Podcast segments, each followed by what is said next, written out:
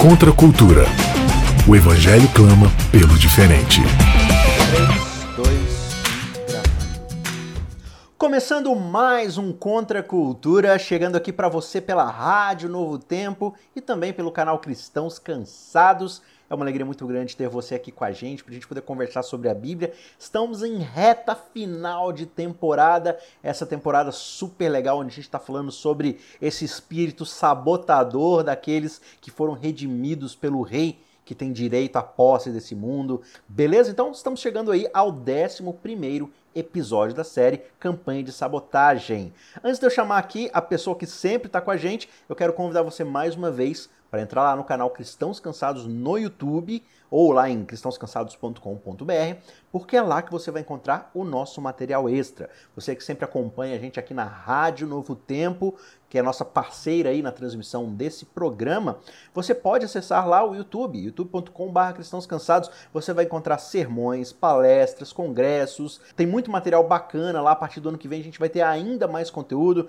No fim do ano agora a gente vai ter nosso curso de estudo da Bíblia. Então não fique de fora, se inscreve lá que você vai encontrar muita coisa legal. Beleza?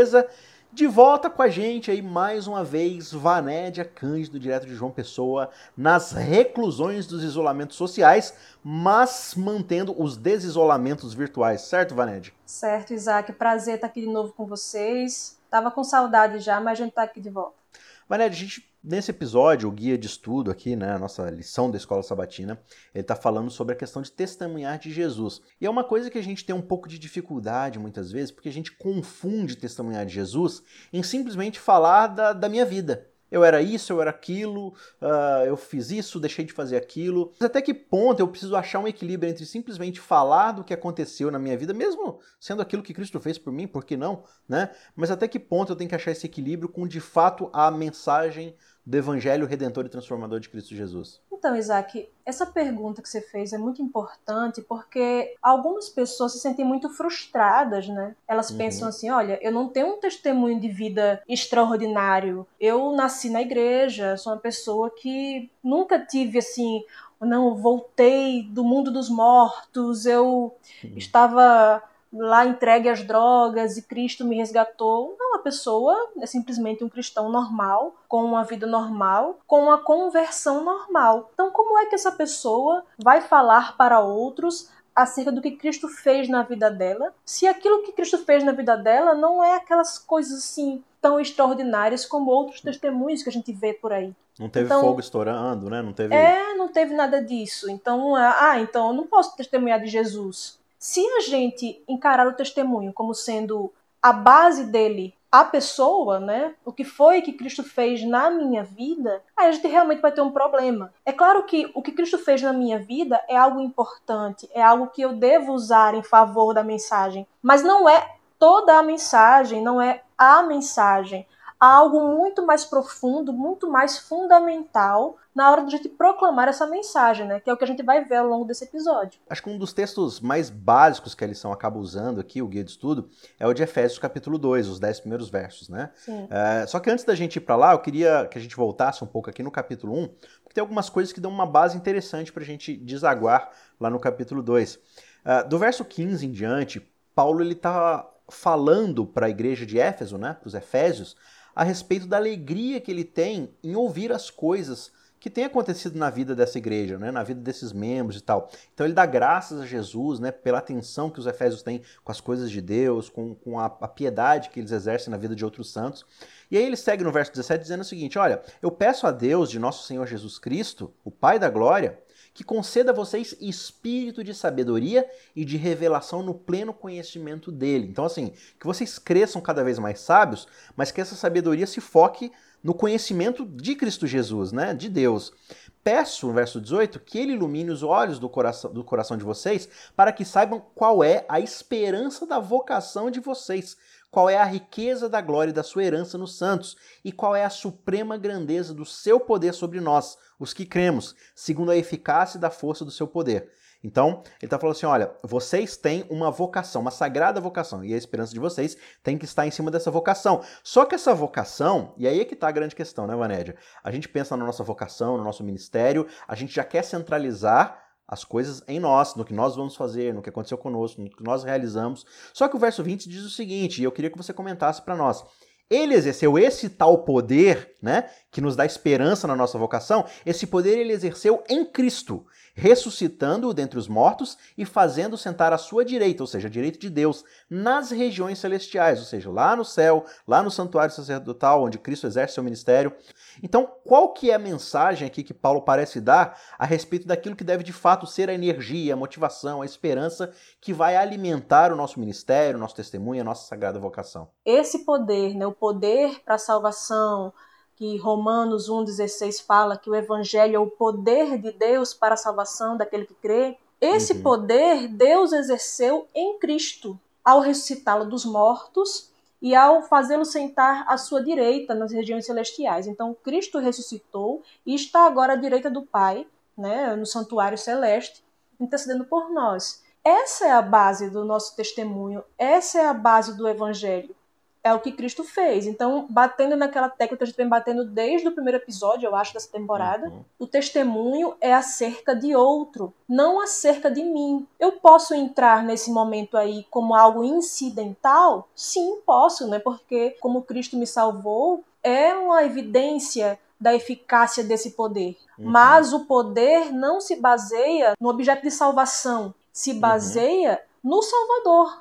Né? O poder uhum. está em Cristo. É por isso que Paulo vai falar da condição do ser humano, no versículo uhum. 1 do capítulo 2. Ele vos deu vida, estando vós mortos nos vossos delitos e pecados. Qual é a grande contribuição do ser humano nesse testemunho? Pois é, a gente tá lá fedendo a carniça, porque a gente tá morto, né? A nossa contribuição é exalar esse odor de morte que a gente tem antes de Cristo chegar na nossa vida.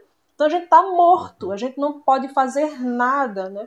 A fé cristã é justamente uma fé que, diferentemente das todo o paganismo aí, diz que o adorador tem que chegar ao seu Deus portando ali a sua oferta para apaziguar a ira desse Deus. Uhum. Só que na fé cristã é o próprio Deus que é a oferta. E ele é o próprio Deus quem tem a ira aplacada. Deus vai e se coloca no nosso lugar, sofre a ira no nosso lugar, porque a gente não teria condição de fazer nada, a gente estava morto. Então a, a, uhum. fé cristã é uma fé que o adorador comparece perante o seu Deus de mãos vazias. E é uhum. Deus quem provê a oferta. A gente estava morto aqui, e aí Paulo vai dizer no verso 4: Mas Deus, sendo rico em misericórdia, por causa do seu grande amor com que nos amou, e estando nós mortos, vê, vê que ele repete né, isso aí. Uhum. Estando nós mortos em nossos delitos, nos deu vida, juntamente com Cristo. Pela graça sois salvos. E juntamente com ele nos ressuscitou. Veja aí a importância uhum. da ressurreição. Uhum. Cristo ressuscitou e juntamente com ele nos ressuscitou e nos fez sentar nos lugares celestiais em Cristo Jesus, para mostrar nos séculos vindouros a suprema riqueza da sua graça em bondade para conosco em Cristo Jesus. Veja que tudo é em Cristo, em Cristo, uhum. juntamente com, com Cristo. Cristo, em Cristo, por é, causa de Cristo. E aí ele fala, né, verso 8, porque pela graça sois salvos mediante a fé, e isto não vem de vós, é dom de Deus, não de obras, para que ninguém se glorie. É claro que não pode ser de obras porque eu estava morta, né? Então, assim, uhum. eu não tinha como fazer nada.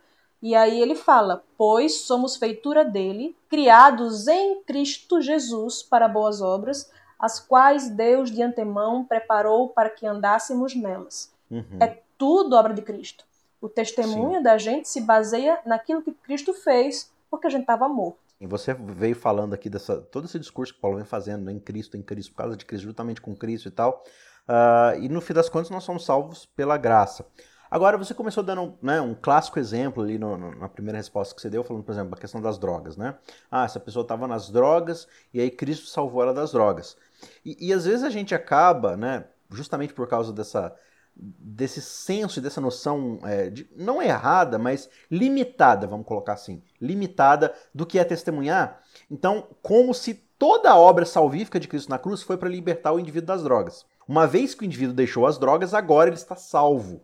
E aí é o que você falou, né? Muitas vezes eu que nunca usei droga, por exemplo, eu, Isaac, eu nasci, como a gente costuma dizer, né? Eu nasci na igreja, ou seja, desde pequenininho eu sempre estive na igreja, eu sempre conheci o evangelho, sempre fui criado na tradição religiosa e tudo mais. Então, assim, eu, eu, nunca fui uma pessoa, né, afeita às drogas, a, a, talvez uma promiscuidade, sempre fui uma pessoa, assim, dentro ali dos padrões do que se espera de um cristão, pelo menos de forma superficial. E Paulo começa falando que nós estávamos mortos em nossas transgressões e pecados. O verso 3 ainda enfatiza que nós éramos, por natureza, filhos da ira.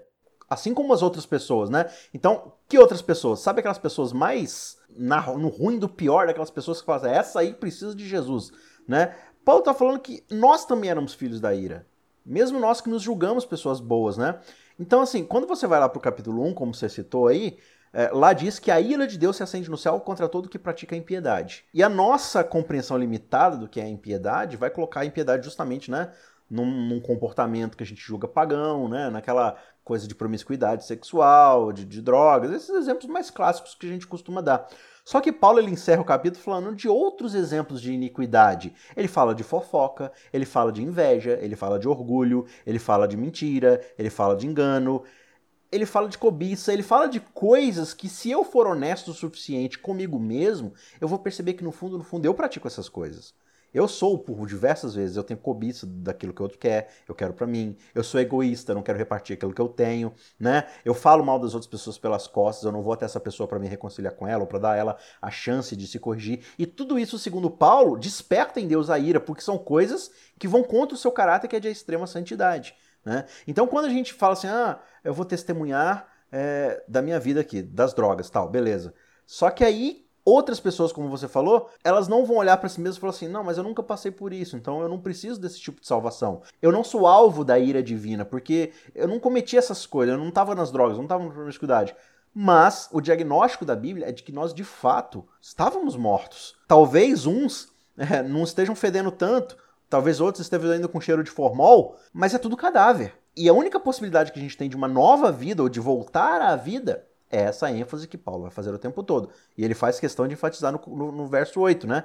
Vocês estão vivos simplesmente pela graça de Deus, né? Não, não, não, houve nada que vocês fizeram ou deixaram de fazer. Porque a gente também às vezes quer salvação pelas não obras, né? Ah, eu nunca fiz essas coisas, então eu mereço ser salvo, uhum. né? A gente quer ser salvo pelo que a gente não fez. Não, é tudo mediante a fé e é um dom de Deus. Tudo isso em Cristo Jesus. Então eu acho que entra um pouco disso aí nessa questão do testemunho, né? Primeiro eu preciso entender que mesmo que eu não tenha toda essa coisa mirabolante de fogos e anjos descendo do céu para falar comigo na sarjeta que eu tava, mesmo que isso não tenha acontecido, em algum momento, se de fato eu aceitei o evangelho, eu preciso entender que eu fui transformado em uma nova criatura e foi salvo da perdição eterna.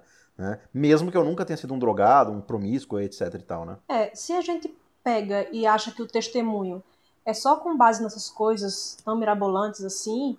Então, o que, é que a gente está falando, em outras palavras? Ah, se eu não vivo essa vida assim tão abominável dessa forma, né, assim, aos olhos humanos, né, tipo, não vivo nas drogas, eu não vivo me prostituindo, então eu não preciso de Deus. Uhum. E aí, por isso que a gente fica sem saber, ah, o que, é que eu vou falar para essa pessoa que já tem saúde, já tem dinheiro, já vive uhum. uma vida aparentemente moralmente correta, então, por que eu precisaria pregar o evangelho para essa pessoa?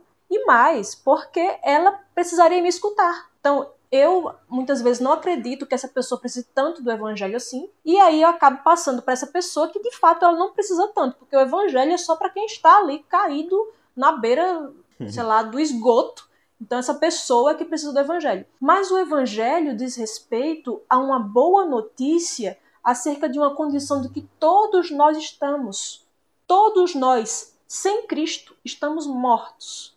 Aí é, é aquele, aquele filme, né? I see thy people. Eu vejo gente morta. Com que frequência? O cara lá do filme pergunta, né? O menino responde: uhum. o tempo todo. A gente vê gente morta o tempo todo. As pessoas que estão sem Cristo estão mortas. Essa é a verdade é um vale de ossos delas. secos, né? Exatamente. Muitas pessoas na igreja, inclusive, estão mortas também porque não conheceram esse evangelho. E as pessoas lá fora precisam ouvir esse evangelho. Elas estão mortas, embora elas tenham uma vida bonitinha, né? Como você falou, às vezes ela está mais conservada ali naquele formalzinho bonito, num sepulcro bonito, mas no fim das contas, ambas estão tão mortas quanto todos os outros. A, a questão é que o evangelho, o testemunho, se baseia naquilo que Cristo fez por pessoas que não podiam fazer nada por si mesmos. De fato, quando ele fala aqui das boas obras, né, a, gente, a gente julga muito que a gente faz boas obras. E na verdade, as boas obras que a gente realiza nada mais são do que os mandamentos que Deus mandou a gente fazer desde o começo. O problema é que a gente quebra um dos principais mandamentos, que é justamente da gente querer se independer de Deus por causa dessas boas obras, né? A gente acha que realizar obras da lei, obras da carne, deixar de fazer isso, deixar de fazer aquilo, vai fazer a gente voltar à vida. Quando a vida é única e exclusivamente pela obra de Cristo, né? Pela morte que ele recebeu em si, né? abdicar da sua própria vida por nós, e nessa ressurreição ele nos traz junto, né? Ele, aqueles que aceitam e tudo mais. E aí eu acho bem interessante essa questão, porque ele fala no verso 10 exatamente isso, que nós fomos criados para as boas obras. E, e, essa ideia de que, tipo assim, se nós fomos criados para fazer as boas obras, quando eu faço uma boa obra, eu estou simplesmente fazendo aquilo que é a minha obrigação. Isso não deveria somar crédito, né? É porque uhum. já é uma obrigação minha. Se já é uma obrigação minha, como é que eu posso querer reivindicar de Deus a minha salvação? Se Deus falou assim, cara, mas você está fazendo aquilo que era para você estar tá fazendo desde o começo, então por que, que você não fez antes?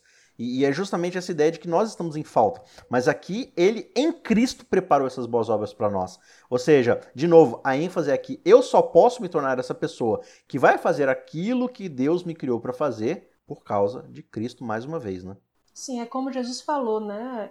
A gente acaba, no fim das contas, sendo servos inúteis, porque não fizemos nada mais do que a nossa obrigação. Uhum. É a nossa obrigação glorificar a Deus, é a nossa obrigação fazer essas coisas para a glória de Deus, ter boas obras. Mas a gente só tem isso depois que Cristo entra na nossa vida, depois que a gente crê na mensagem do Evangelho. Porque senão a gente tem simplesmente né, espasmos musculares. Uma pessoa morta ela pode se mexer, né? ela pode uhum. esticar um braço, ela pode fazer coisas assim, que são movimentos reflexos. É, são movimentos reflexos uhum. do cérebro. Ela está morta, mas o cérebro ainda tem alguns movimentos que ele faz, ele consegue fazer num, sei lá, uma rã morta, ela estica a pata, ela faz várias coisas, mas ela está uhum. morta. As obras que a gente faz sem Cristo na nossa vida são esses espasmos musculares de alguém que está morto. E aí, quando a gente baseia o nosso testemunho simplesmente, olha, você pode ter uma vida melhor, a gente está simplesmente fazendo com que o morto estique a canela e, e faça esses uhum. espasmos aí, né? Ô, Vanédia, tem algum outro texto bíblico que a gente possa mergulhar aqui, assim, dar uma olhada, assim, que incorpore um pouco mais essa discussão sobre essa questão, esse equilíbrio do nosso testemunho pessoal, mas colocando à frente sempre, no fato, o testemunho da obra de Cristo Jesus na nossa vida? Atos 26 eu acho bem interessante. Atos 26, Atos. Paulo vai falar, vai dar seu testemunho perante Agripa. E aí ele vai contar, né, como foi que Cristo chamou na estrada para Damasco. Ele vai falar tudo isso. Só que aí o verso 20 ele vai dizer: Mas anunciei primeiramente aos de Damasco e em Jerusalém, por toda a região da Judéia e aos gentios, que se arrependessem e se convertessem a Deus, praticando obras dignas de arrependimento. Paulo vai falar aqui que ele falou primeiramente que eles se convertessem, né? que se arrependessem, praticassem obras dignas de arrependimento. E aí ele vai dizer no verso 22 que ele nada falou a não ser o que os profetas e Moisés disseram haver de acontecer. Vai para o verso 23. Isto é, que o Cristo havia de padecer e, sendo o primeiro da ressurreição dos mortos, anunciaria a luz ao povo e aos gentios. Então, Paulo diz aqui que ele não, não fez nada, não falou nada, a não ser aquilo que os profetas e Moisés disseram que tinha que acontecer. Isto é, que Cristo havia de padecer e tudo mais, iria ressuscitar. Então, a base do testemunho de Paulo foi essa. Você vê que ele vai falar aqui como foi que Cristo o chamou, porque isso é uma, é uma ponte legal, você pode utilizar isso, né? Você mostrar, olha, eu perseguia a igreja de Cristo, mas agora eu passei de perseguidor a perseguido, porque Cristo me chamou e tudo mais. Mas ele fala que ele nada falava a não ser as coisas que estavam preditas acerca de Jesus, que Cristo tinha que sofrer, que ele iria ressuscitar. Então a base do testemunho dos apóstolos era essa. Então cabe uhum. para a gente a reflexão. Peraí, a base do meu testemunho é essa? A base do meu testemunho é dizer o que foi que Cristo sofreu, é dizer que Cristo está vivo, Cristo ressuscitou. Porque se não for, se eu o tempo todo eu só fico falando, olha, eu antes não tinha casa para morar, mas Jesus me deu uma casa própria. Olha, eu antes fumava, agora eu não fumo mais. Eu antes bebia e agora não bebo mais. Se é tudo, claro, esse, tudo isso aí é bênção, né? Mas uhum. se tudo é, é tudo isso que eu tenho para falar, então as pessoas que já têm uma casa própria, já não fumam, já não bebem, já não têm uma vida promíscua, elas não vão precisar de Cristo. A questão uhum. é o que Paulo fala aqui. Cristo padeceu e ressuscitou porque nós estávamos mortos, como ele fala lá em Efésios. Nós não podíamos fazer nada pela gente mesmo. Então tinha essa má notícia. E veio a boa notícia de Cristo. Então, mais uma vez, se o nosso testemunho se baseia naquilo que a gente faz, a gente está enrascado. Aí, daí vem aquela questão assim de que a, a, gente não pode ser simplesmente cristãos comuns, sabe? A gente tem que uhum. viver sempre de uma maneira extraordinária. Eu, eu não posso ser simplesmente uma cristã cuidando dos meus filhos, da minha casa, sendo uma boa funcionária ou uma boa dona de casa e ser, sabe, alguém que glorifica Cristo nisso, nessas coisas. Não, eu tenho que ter um testemunho assim de, de abalar, porque senão eu sou uma cristã de segunda classe. E isso é fruto dessa mentalidade de a gente achar que, não, sabe, se baseia em mim, se baseia naquilo que eu faço. Aí você vê aqui quão importante é a ressurreição.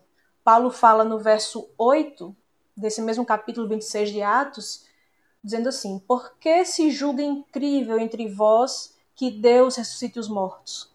Ali naquela cultura, falar de ressurreição dos mortos era uma coisa absurda. Quando Paulo falou em Atenas, lá em Atos 17, sobre ressurreição, é, a palavra grega para ressurreição é Anastácia.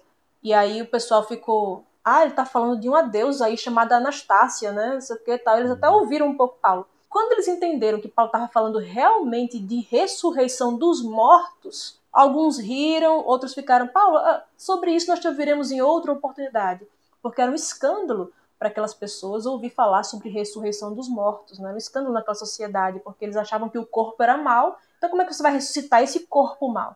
A, a fé cristã, ela tem elementos que escandalizam pessoas, ao longo dos tempos, assim. Então, o elemento escandalizador de hoje é você falar, por exemplo, em pecado. Como é que eu vou falar em pecado se, sabe, isso é culpa cristã, né? Eles falam, né? Uhum. Culpa cristã. Sim. Ah, porque se não for é, o cristianismo colocando culpa na nossa cabeça, a gente vive em paz quando toda sociedade, na verdade, todas elas, elas é, se baseiam nesse, nesse binômio culpa e expiação da culpa. Toda sociedade. Uhum. Então você vai ver as cidades pagãs, elas têm uma forma de aplacar a ira dos deuses, aplacar a, a culpa né, que você tem.